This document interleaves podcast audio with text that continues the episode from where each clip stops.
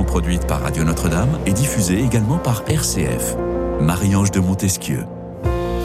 On n'éprouve jamais que deux émotions en avion, l'ennui et la peur. C'est ce que résumait dans une interview le grand réalisateur Orson Welles. Alors l'on a beau entendre dire que l'avion reste le moyen de transport le plus sûr au monde, entre cette récente collision à l'atterrissage au Japon, cette porte arrachée en plein vol aux États-Unis ou encore cet accident évité in extremis à Bordeaux, les récents événements qui ont frappé le transport aérien peuvent faire froid dans le dos et nous interrogent. Alors voilà la question que nous nous posons à nouveau aujourd'hui. L'avion est-il le moyen de transport le plus sûr? L'occasion évidemment de s'intéresser de plus près à tout ce qui fait notre fierté française et internationale en gros euh, s'intéresser aussi aux progrès euh, dans l'aéronautique concernant justement l'aviation commerciale Eh bien, réponse avec nos trois invités dans cette émission en quête de sens. Et j'ai la joie de recevoir sur ce plateau Bruno Rivière. Bonjour Bruno.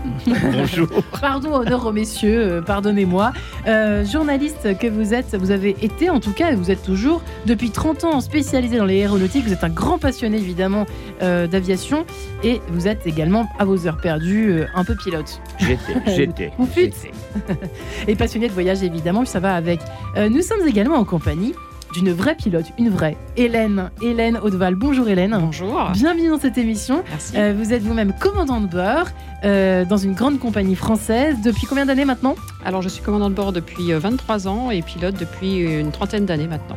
Parce que vous avez commencé, ah oui, vous avez piloté des petits avions avant de vous intéresser à l'aviation commerciale, c'est ça? Disons que j'étais au départ copilote, comme tous mes collègues. Bien évidemment. Et ensuite, par la suite, qu'on passe euh, commandant de bord. Voilà. D'accord. Voilà le titre en chef. Voilà. Et enfin, nous sommes en ligne avec euh, ceux que les passionnés d'aviation connaissent par cœur. C'est Gérard Fetzer. Bonjour Gérard. Bonjour Gérard. Bonjour, bonjour à tous. Ravi de, de vous entendre. Euh, vous qui êtes euh, évidemment alors expert, euh, consultant aéronautique, euh, vous êtes euh, notamment l'auteur de Si tu peux, vas-y chez XO. Enfin, vous connaissez en tout cas les avions comme votre poche et l'histoire du crash également n'a pas de secret pour vous. là, alors s'il fallait répondre en cinq minutes, même pas à cette question au fond, est-ce que malgré ces petits accidents un peu spectaculaires, est-ce que l'avion reste encore aujourd'hui le, le, moyen de transport le plus sûr, euh, Gérard? En fait, euh, le transport aérien, il est dangereux. Pourquoi? C'est sur la route qui mène à l'aéroport. Parce qu'il y a beaucoup plus d'accidents pendant ce trajet euh, que des avions euh, eux-mêmes. on a assisté à des progrès considérables et même il y a, il y a deux ans, il n'y a eu aucun avion avec des victimes à bord. Euh, donc euh, c'est quelque chose que c'est cyclique et il suffit d'un pour qu'on en parle, évidemment que ça fait la une des médias, mais en tous les cas, il est vrai que jamais dans n'importe quel domaine on a prêté autant d'importance et euh, de solutions ouais. sur les soucis, et on le voit dernièrement avec Boeing notamment. Ouais. Euh, Hélène Audeval, est-ce que vous avez eu peur déjà en avion? Est-ce que vous avez déjà eu peur en tant que, commandant de bord? Alors, il faut le savoir que l'aviation est un domaine assez étonnant puisqu'il se passe toujours des, événements improbables euh, qu'on ne peut pas prévoir. Euh, on est vraiment très habitué à faire face à ça de manière quotidienne. Non, je n'ai jamais eu peur. Je n'ai jamais eu peur en avion. Maintenant, il peut y avoir du stress. Effectivement, lorsque, en particulier, des conditions météorologiques sont prévues mauvaises à destination, dans ce cas-là, euh, effectivement, il peut y avoir un peu de stress euh, au départ pour anticiper, savoir quelles conditions de pilotage on va avoir, éventuellement changer de destination. Mais une fois qu'on est dans l'action, il n'y a plus de stress, le stress s'efface et donc non, je peux répondre que Ouais. non, je n'ai jamais eu peur véritablement en avion. Parce qu'il paraît que le coup des oiseaux, c'est quand même euh, ça pour le coup, on, est, on est au point pour le coup des oiseaux qui se, qui se, qui se, qui se prennent les ailes. Je sais pas comment ce qui se débrouillent d'ailleurs pour pas voir un avion et pour euh, se prendre les ailes dans les moteurs ou dans les hélices. Alors, euh, les oiseaux, il en faut beaucoup pour... euh, Il en faut plusieurs. Pour, pour pénaliser un vol, il en faut beaucoup. Pour le cas de l'Hudson, par exemple, ils ont pris vraiment beaucoup d'oiseaux. Donc, je parle de cet A320 qui avait Ouais. décollé à New York et qui s'était finalement posé parce qu'il n'avait plus euh, du tout de, de réacteur euh, sur l'Hudson. Ouais. Euh, C'est quand même un cas très, très, très marginal. Et sinon, oui, on se pré- prépare mentalement à l'ingestion d'oiseaux et on a des procédures L'ingestion d'oiseaux. qui nous, qui Ouais. nous permettent de faire face à cette éventualité. Ouais, y a des et puis les orages évidemment qui sont parfois incertains, mais bon, il y a quand même des outils aujourd'hui quand même pour pour prévenir, pour prévoir les orages. Bruno Rivière, dans l'histoire de l'aviation, Euh, ah, vous avez encore des choses à dire sur, effectivement, oui, sur les orages. Euh, il se prévoit plus qu'avant quand même. Hein. Exactement. Gérard disait combien on avait plus de moyens qu'avant, combien la, sécurité s'était améliorée pendant ces, dizaines d'années qui viennent de, précéder.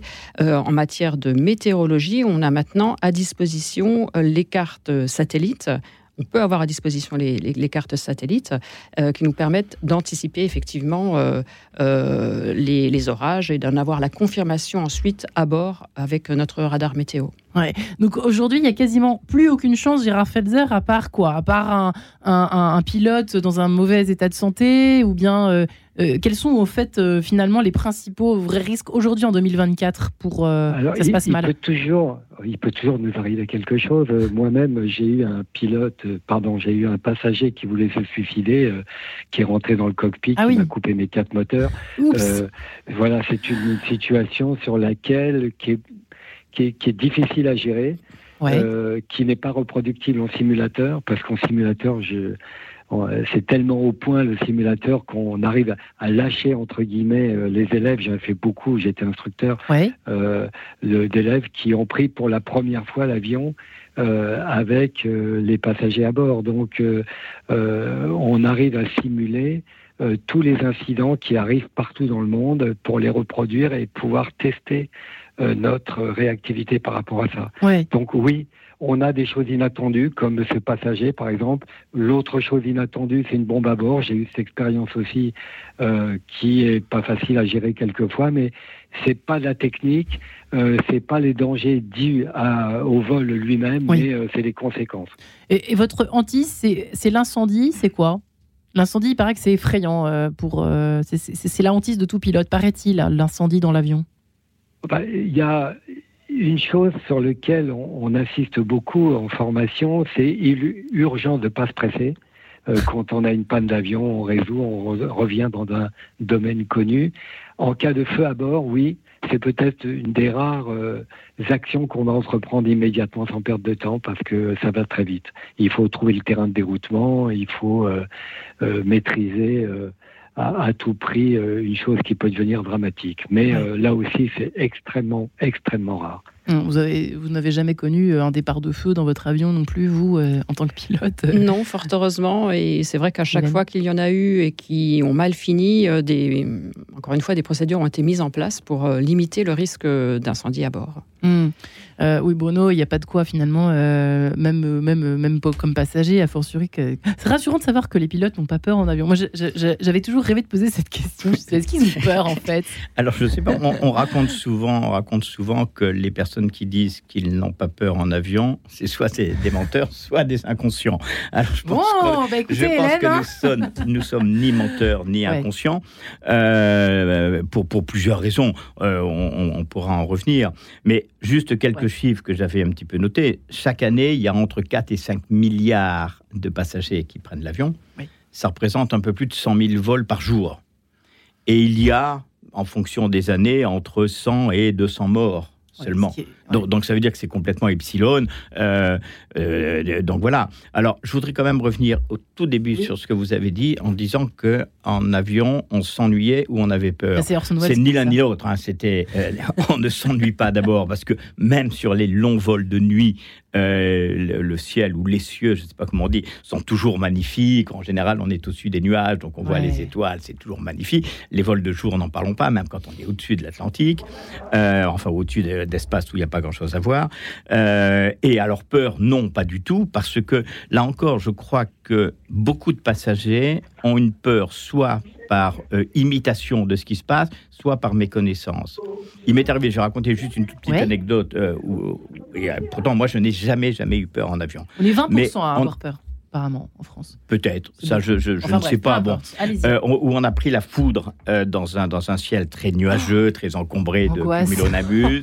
euh, et c'était un avion à hélice, un ATR 72, je crois. C'était entre Halifax et Saint-Pierre-et-Miquelon. Et les passagers se sont tous mis à hurler. Et c'est ça qui est presque un petit peu angoissant.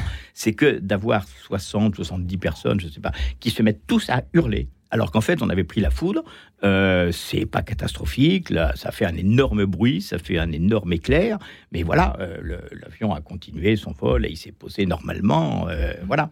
Donc, donc, je pense que le passager ne, savant, ne sachant pas qu'un avion est une cage de Faraday, qu'il est parfaitement bien protégé, et eh ben, se met à paniquer dès qu'il y a quelque chose qu'il ne maîtrise pas. Ouais. Voilà. Donc des turbulences, des choses comme ça. effectivement, Gérard et Hélène euh, c'est vrai que c'est impressionnant, mais c'est pas grave en soi, quoi. Même si c'est une foudre. mais c'est vrai qu'il y, a des y a des dommages collatéraux. Euh, moi, j'ai eu, par exemple, euh, une situation où je me posais, on se posait à Turin, je crois, je me souviens, ou à Milan plutôt, et en, passant les Alpes, on a eu des turbulences, mais alors on s'y attendait pas du tout, ça ah n'avait pas été signalé.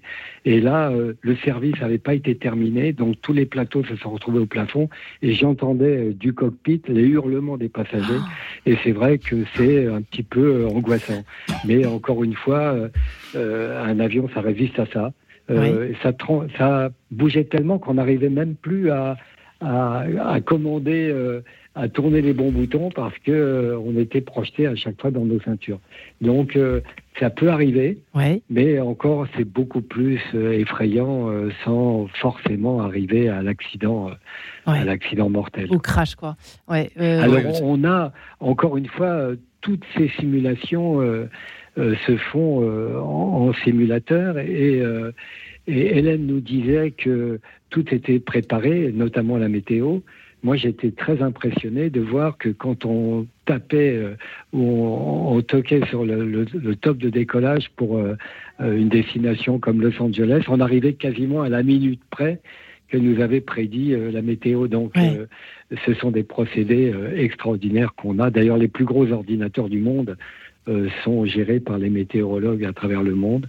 Il y a un croisement qui se fait et, on a une connaissance pas quasi parfaite, mais bien avancée. Et puis, il y a une chose qui est très importante dans nos métiers, c'est l'honnêteté intellectuelle, de savoir si on est au point ou pas au point, d'une part, personnellement, donc c'est attaché à la vie personnelle. Et puis également, euh, euh, moi je demande à mes élèves s'ils n'avaient qu'une seule chose à faire, vraiment, c'est de lire le bulletin de sécurité des vols, euh, parce qu'on profite de l'expérience des pilotes du monde entier, et ça c'est extrêmement important, parce que ça donne beaucoup d'humilité. Voilà, quand on a Berger, celui qui s'est posé dans la baie d'Hudson, on se dit, ben, qu'est-ce que j'aurais fait à sa place? Quand on a eu l'accident du Rio-Paris, euh, qui a traversé euh, beaucoup d'angoisse et, mm. de difficultés euh, dans la compagnie, qu'est-ce qu'on aurait fait à leur place? Et voilà, on s'enrichit toujours de l'expérience des autres. Oui, Hélène, évidemment. Oui, ça fait partie des, de, ces progrès. C'est que, comme le dit Gérard, à travers le monde, maintenant, toutes les compagnies appliquent cette, cette culture, enfin, pratiquement toutes les compagnies appliquent cette culture du retour d'expérience euh, qui euh, permet effectivement aujourd'hui même d'anticiper euh, des problèmes qui pourraient, qui pourraient se poser et qui participe donc aussi à la sécurité des vols. Sur la peur, euh, les 20% qui ont peur, ben, c'est un petit peu naturel, puisque euh, c'est quand même un environnement euh, hostile hein, autour de l'avion. C'est un air qui, avec très peu d'oxygène, voler, c'est pas forcément naturel. Donc je pense qu'ils ils écoutent leur sixième sens. ceci dit, il faudrait plutôt qu'ils écoutent leur raison, puisque, étant donné ces, ces, conditions très, très extrêmes, effectivement, on prend des précautions énormes pour que tout se passe le mieux possible vol se prépare. Oui, pardon, vous disiez, vous alliez dire. Et juste sur ma peur euh, dont on parlait tout à l'heure. Alors, euh, j'ai une grosse peur euh, récemment, mais c'était à vélo, en faisant ah quartier latin, gare de l'Est de nuit sur les pistes cyclables. Et là, c'est vrai que j'ai eu pendant 20 minutes assez peur. Le pilotage fut difficile, du guidon. Exactement. oui, oui ben, il faut rappeler en fait, parce que beaucoup de passagers, effectivement, craignent les turbulences, surtout les turbulences de ciel clair qui sont pas trop détectables, et encore que il faut dire deux choses. D'abord que euh, de, euh, dans l'aviation moderne, c'est-à-dire au cours des peut-être 50 dernières années, et je parle sous ton contrôle, Gérard, il n'y a pas un seul avion au monde qui a été cassé en passant dans des turbulences. D'accord. Peut-être que les avions avant la guerre qui étaient en bois, en toile, peut-être ça, je n'en sais rien. Mais dans l'aviation contemporaine, il n'y a pas eu un seul avion qui s'est cassé. Il y a eu à la limite, Ah, mais il y a dit. Alors, moi, j'ai vu aussi une fois des hôtesses qui n'étaient pas attachées, qui se sont retrouvées au plafond. Ah, ça crée des blessures parce qu'en retombant, elles peuvent se casser le dos. Elles peuvent, ça, peut être même extrêmement violent. Mais l'avion, en tout état de cause, euh, ne craint, euh, ne craint rien. Euh, après, il y a des révisions, il y a des accéléromètres, je ne sais pas comment on dit, à l'intérieur pour savoir combien de G l'avion a encaissé. Mais avant qu'une aile craque, il faudrait. je pense que les passagers seraient déjà morts tellement ils auraient encaissé de G dans l'avion. Donc ça ne risque pas d'arriver. Et, oui, pardon, excusez-moi. et, la deuxième chose, c'est ce qu'il faut dire aussi pour que les, les gens soient bien conscients qu'un avion, c'est quelque chose qui vole naturellement. Le problème d'un avion, c'est que avec sa vitesse et la forme de l'aile, il est attiré vers le haut. Ça, il suffit de prendre un exemple sur une feuille de papier, euh, de, de, courber, c'est-à-dire de, reprendre la forme de l'aile et de souffler au-dessus de la feuille du papier. La feuille du papier va s'élever. Donc un avion, il a tendance naturellement, avec sa vitesse et la forme de l'aile, à monter. Donc un avion, il va pas tomber. Et un avion, s'il a un moteur qui tombe en panne sur deux, il va pouvoir voler. Moi, j'ai eu une panne de moteur au milieu de l'Atlantique. C'était un tri-réacteur. Euh, on est allé jusqu'à destination. Il plane, c'est ça que ça Ah oui, il plane. Non, puis avec deux moteurs, il continue. Il va perdre un petit peu d'altitude parce qu'il n'a pas suffisamment de puissance pour rester à l'altitude qu'il avait choisie. Mais il va continuer son vol. Euh, voilà. ce qu'il faut, il faut pas, c'est qu'il décroche. Il paraît que le décrochage, ça, c'est le. alors là, c'est fini, quoi. c'est l'horreur. Bien sûr, tout à fait. Tout à fait. Hein. À partir du moment où justement les filets d'air n'accrochent plus sur l'aile et donc euh, bah, l'avion euh, tombe tout simplement. Là pour le coup il chute. Oui. Eh bien écoutez, je vous propose. oui pardon Gérard, juste avant que nous nous séparions. oui. Bon ben, non, non, juste après la musique. Ah, après le scherzo, oui. Je, voudrais vous parler un petit peu d'aviation humanitaire. Ah, avec plaisir. Juste après ce scherzo de Beethoven, si vous le permettez, cette sonate numéro 10 en sol majeur opus 96 et à tout de suite pour l'atterrissage. Quête de sens, une émission produite par Radio Notre-Dame et diffusée également par RCF.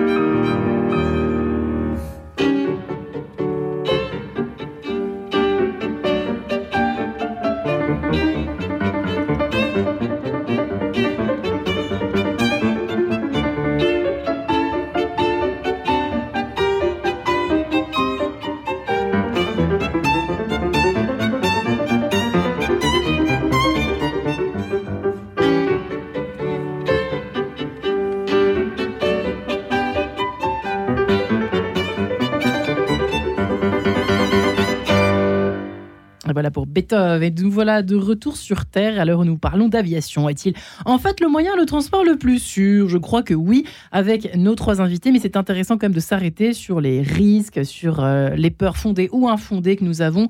Euh, Bruno Rivière est avec nous, journaliste expert, on peut le dire, presque, hein, depuis 30 euh, ans dans l'aéronautique, passionné de voyage et d'aviation. Gérard Falzer, qui est ancien, enfin pilote, non, je pense qu'on peut pas dire ancien pilote, c'est comme médecin, on est pilote à vie, hein, il me semble. Hein. Consultant aéronautique expert et, euh, et euh, qui nous fait la joie d'être en ligne avec nous. Et la Val, qui est, elle, commandante de bord dans une grande compagnie française depuis 20 ans.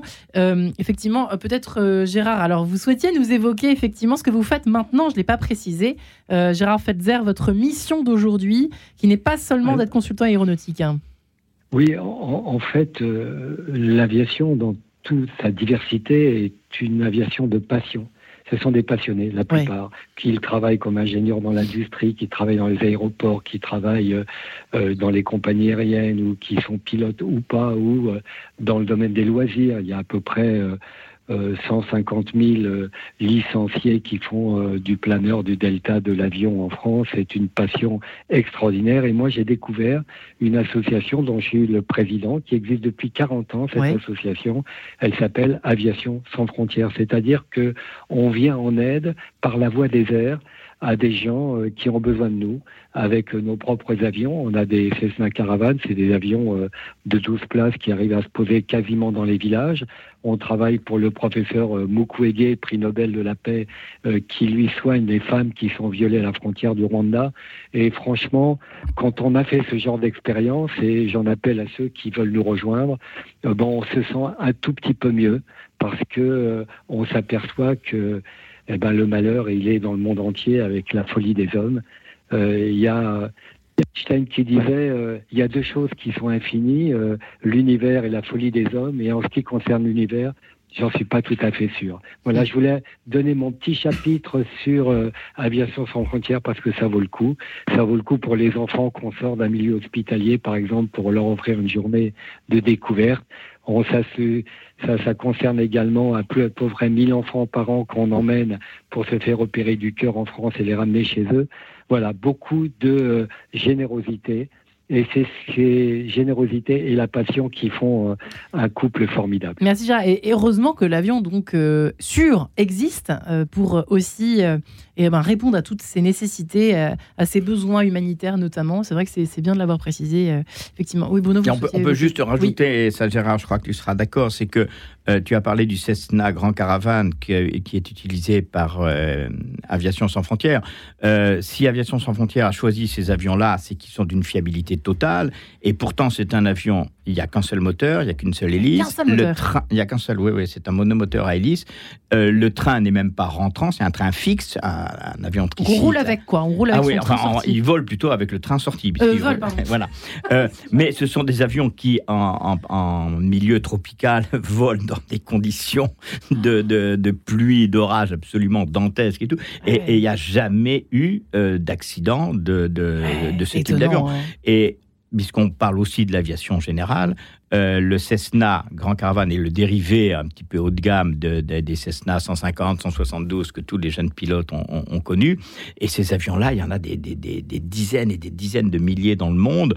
Euh, ce, sont des avions d'une fiabilité totale. En fait, oui, d'ailleurs, si je peux me permettre, euh, on a pardon, Thomas Pesquet qui est notre parrain et qui pilote nos avions. D'ailleurs, il a convoyé un de nos avions euh, jusqu'en Afrique. Euh, il est vrai qu'on peut se poser la question de savoir a un monomoteur. Euh, oui, c'est mieux avec deux moteurs, mais il y en a certains qui disent qu'avec deux moteurs, on a deux fois plus de chances d'être en panne.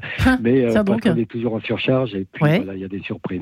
En tous les cas, merci de Bruno d'avoir précisé ce genre de choses. Eh ben, euh, merci à vous Gérard Felzer, merci à Bruno effectivement d'avoir complété cela. Hélène Audeval, euh, effectivement, le, le, rôle des moteurs, le rôle de la, la qualité de l'avion, etc., c'est vrai, c'est important. Mais alors, le but pilote dans l'avion, finalement, il y en a qui disent qu'il n'y aura plus de pilote dans l'avion bientôt? Est-ce que c'est un fantasme? Ou quand même il y a l'expertise qui compte, le cerveau humain, le talent, le savoir-faire qui compte? En fait, euh, c'est vrai que beaucoup de personnes parlent d'avions sans pilote. Pour l'instant, c'est un avis personnel, euh, c'est un petit peu utopique. Euh, la première étape qui est actuellement euh, plus ou moins en discussion, ce serait qu'il n'y ait qu'un seul pilote à bord en croisière, c'est-à-dire que l'autre pilote aille se reposer pendant ce temps-là. Et même cela, ça nous semble complètement pour l'instant euh, complètement imprudent, puisque le risque, entre autres sur long courrier, c'est effectivement le risque fatigue. Donc on est toujours en dehors de, nos, cycles, circadiens. Et, donc le, seul pilote risque effectivement euh, de s'endormir et il n'y aura pas de second pilote pour, euh, pour s'en rendre compte ne pourra pas faire de ce qu'on appelle de nappe. Euh, donc pour nous, même cette euh, solution nous paraît cette première étape d'avion euh, avec moins en moins de pilotes à bord et, pour l'instant à, écarter. Ouais. Est-ce que ce serait plus sûr en soi, selon vous, Gérard Felzer? Êtes-vous d'accord? Moi, je suis assez d'accord avec Hélène, évidemment. Et puis, il y a aussi une autre donnée, c'est que est-ce que les passagers vont accepter de monter euh, dans un avion sans pilote ou un seul pilote? C'est quand même assez effrayant, j'avoue. J'avoue que l'idée est effrayante hein, quand même, parce que la machine ne peut pas tout prévoir non plus. Si? Je sais pas. Bah, euh, se poser dans la baie d'Hudson, on a vu oh, que l'ordinateur avait prévu autre chose. Et pourtant, c'était la bonne ah. solution parce que euh, Berger, là, le commandant de bord, avait intégré tout un ensemble de choses. Il a estimé que c'était possible et bon, il a eu raison. Quoi. Ouais. Bruno Oui, je voudrais juste là aussi rajouter en tant que, passager, alors, et non pas que pilote, euh, le, commandant de bord a un rôle secondaire, mais non moins très important, c'est qu'il est responsable aussi des passagers et que parfois il y a des problèmes avec des passagers que le commandant de bord doit euh, pouvoir gérer. Euh, vous me demandiez si j'avais eu peur en avion. En fait, je crois que j'ai dû avoir peur une fois, mais c'était parce que des passagers, c'était un groupe de passagers qui rentrait d'un congrès. Ils étaient extrêmement fortement alcoolisés et j'ai eu peur que ça en arrive à une sorte de je sais pas quoi presque. Oui oui. Oui et, là dans ces cas-là le commandant de bord est prévenu par les hôtesses les stewards et il prend une décision euh, et ça, ça peut pas être pris au sol. Récemment, on l'a entendu, ça, je crois, lors d'une. Oh non, ça c'était vieux, mais non, non, mais un avion qui, qui atterrit d'urgence pour euh, évacuer un passager oh, compliqué. Tous les tous les gens qui suivent un petit peu les, les, les matchs, notamment de foot, savent que les vols retour euh, des supporters sont quand même assez turbulents. au sens humain. au sens humain, oui. Ouais. Hélène. Alors effectivement, on pourrait imaginer un, chef de bord qui soit pas pilote, mais il n'aurait plus ce pouvoir en fait comme vous venez de l'évoquer, de, euh, bah, de choisir, de euh, descendre, se poser, parce qu'il y a un passager qui, euh, qui perturbe le, bonheur d'un bord. Tout simplement pour cette raison, il faut un, un, chef de bord pilote. un pilote soit à bord. Ouais, exactement. vous étiez évoqué, on avait, on, on, on s'était arrêté quelques secondes sur le, le coup du décrochage en plaisantant un peu. Et par exemple, est-ce que un avion sans pilote serait plus à même de gérer une situation de décrochage, d'éviter un décrochage? Alors, euh, les avions actuels sont euh, conçus pour euh, éviter le décrochage. Même si le, pilote a une action aux commandes qui va vers le décrochage, l'avion va le, va le refuser. C'est quoi un décrochage en résumé? Peut-être aussi rappeler Alors, euh, le décrochage, c'est lorsque justement les filets d'air qui permettent la sustensation, qui permettent à, l'avion de voler, c'est-à-dire que les, filets d'air qui sont au-dessus de l'aile sont plus rapides et donc euh, il y a là une portance qui s'établit. Ouais. Euh, lorsque ces filets d'air ben, décrochent de l'aile, eh c'est l'ensemble de la portance qui disparaît et l'avion l'avion tombe nous sommes entraînés euh, à faire face à ce genre de situation, car c'est vrai qu'en conditions normales, l'avion est capable d'y faire face, mais si jamais euh, il a une panne, une perturbation ou autre, eh bien les systèmes ne sont plus en mesure de faire euh, face à, cette situation, et donc c'est le pilote qui va devoir prendre un certain nombre de, mesures en matière de pilotage pour contrer le décrochage, pour sortir du décrochage.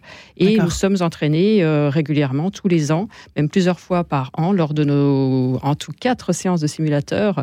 Euh, donc tous les six mois, nous avons deux séances de simulateur qui nous entraînent justement à ce genre euh, de, euh, de procédures et de situations. Ouais, Gérard Falzer, c'est là aussi. J'avais mis une petite affiche dans le simulateur, souvent avec mes élèves, où il y avait marqué Back to Basic. Ça veut dire que lorsqu'on était dans une situation dégradée, on essaye de retrouver le pilotage tel qu'on l'a connu dans les aéroclubs, etc. Et euh, ça a pu aussi profiter à beaucoup de gens. C'est euh, euh, remettons-nous dans le circuit de quelque chose qui est connu. Parce que la plus grosse peur, parce qu'on parlait de peur tout à l'heure, c'est la peur de l'inconnu. Quelque chose qui est nouveau, qu'on n'a jamais appréhendé. Alors, je parlais du passager tout à l'heure, mais il y en a d'autres situations comme celle-là. Mm. Euh, eh bien, il faut se revenir à des situations qui sont connues. C'est ce qui sauve un certain nombre de situations. On va avoir un sacré bon, sacrément bon euh, mental, hein, euh, Bruno. Enfin, les amis, c'est un bon mental pour être un bon pilote quand même aujourd'hui. Il ah bah, faut, poser hein. cette question au pilote. Il hein, faut poser cette question à pilote. Bon, c'est vrai que les avions, les avions sont maintenant euh, ont un degré de, comment on appelle ça, presque de perfection. Oui, hein. enfin, perfection, ça n'arrivera jamais, c'est comme le risque zéro. Mais le, domaine de vol des avions maintenant est protégé euh, quasiment euh, intégralement. C'est-à-dire qu'il faudrait vraiment déconnecter un certain nombre de, de fusibles qu'à la limite, on ne peut même pas déconnecter du cockpit. Il faudrait que ce soit un, mécanicien au sol qui les déconnecte. Et même là, l'avion serait encore protégé, au moins dans le, domaine de vol principal. Après, c'est dire. Ah, Hélène, c'est vrai ou pas ça c'est mal dit. C'est mal zéro, degré zéro. C'est pas mal dit. simplement, disons qu'on peut, on peut aussi, comme le disait Gérard, si l'avion en conditions tout automatiques fait des choses qui, ne, qui, sortent de, comment dirais-je, de ce qui est acceptable, euh, effectivement, il faut toujours qu'on ait en tête la possibilité dit, euh, de retourner justement back to basic. Et dans ce cas-là, euh, oui, c'est toujours possible en fait. C'est absolument toujours possible. Parce qu'on dit qu'il y a tellement de, de, Les choses sont devenues tellement automatisées, robotisées, l'high-tech est passé par là, etc., etc. Et que du coup, la numérisation aussi des avions peut poser problème. Euh, par rapport au, justement au, au, retour au retour au basique quoi. Ça peut rendre le manuel compliqué. Est-ce que ça est-ce que c'est quelque chose qui est dit ça? Est-ce que c'est vrai ou pas les uns les autres? Hélène? Le, Les améliorations techniques entre autres en matière de d'évolution des calculateurs euh, de vol etc sont totalement bénéfique rendent l'avion encore plus sûr euh, par euh, euh, la redondance des, systèmes même informatiques sur Airbus A350.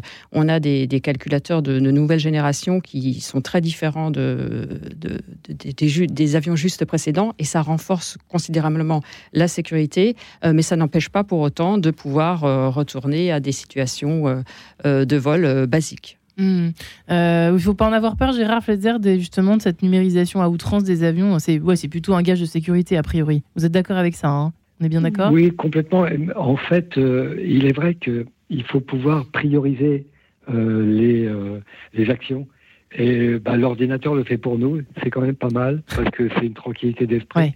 Euh, mais il est vrai aussi que sur nos instruments, maintenant, c'est que des écrans, hein, les glass cockpit, on appelle ça. Euh, on peut avoir sur un seul instrument euh, euh, à peu près une centaine d'informations différentes. Donc euh, ça peut paraître un petit peu compliqué, notamment euh, lorsque on fait des qualifications d'avions, d'avions nouveaux. il faut s'habituer au langage informatique et puis croire ou ne pas croire ce qu'on raconte. Par exemple, il y a eu un avion canadien. il y a quelques années qui est tombé en panne d'essence et en fait euh, il a eu une alarme euh, sur euh, de l'hydraulique. je ne vais pas rentrer trop dans les détails, mais en fait c'était un tuyau qui était percé d'essence et qui arrosait une pompe hydraulique. Et donc il n'a pas cru à ce que lui racontait l'ordinateur. L'ordinateur disait il faut couper telle chose, telle chose, telle chose. Et en fait, bah il a ouvert tous les robinets des deux ailes, il a alimenté la fuite et du coup il est tombé en panne sèche. En panne sèche au milieu sur un Airbus A330, c'est-à-dire avec plus de 250 passagers, oui. euh, c'est pas une situation d'avenir. Eh ben, il a plané. Il a plané pendant presque 20 minutes pour se poser à Santa Maria aux Açores. Il a sauvé tout le monde. Il a sauvé tout le monde. Euh, Waouh. oui, et ça c'est bon, c'est remarquable. C'était un pilote planeur au départ. Hein. Ça joue certainement aussi ça. C'est-à-dire que là, il est revenu à ses fondamentaux en disant je prends la vitesse euh, finesse maximum pour donner euh, et arriver euh, au-dessus du terrain, eh bien il a fait ce qu'il fallait faire pour se poser en toute sécurité. Donc c'est un cas remarquable et pour dire qu'on ne peut pas croire à 100%, même l'ordinateur, il n'a pas toujours raison. Et donc, il faut être vigilant. Ben, c'est là l'expérience du pilote qui compte, hein, malgré tout. Dans ce cas-là, je crois qu'il y a eu, dans ce cas-là, je crois qu'il y a eu juste le train avant qui a euh, qui a éclaté quand même au freinage parce que l'avion a freiné aux Açores effectivement très très fort et le train avant euh, s'est dégonflé, voilà, a, explosé. Mais il n'y a eu aucun blessé, euh, il y a eu plus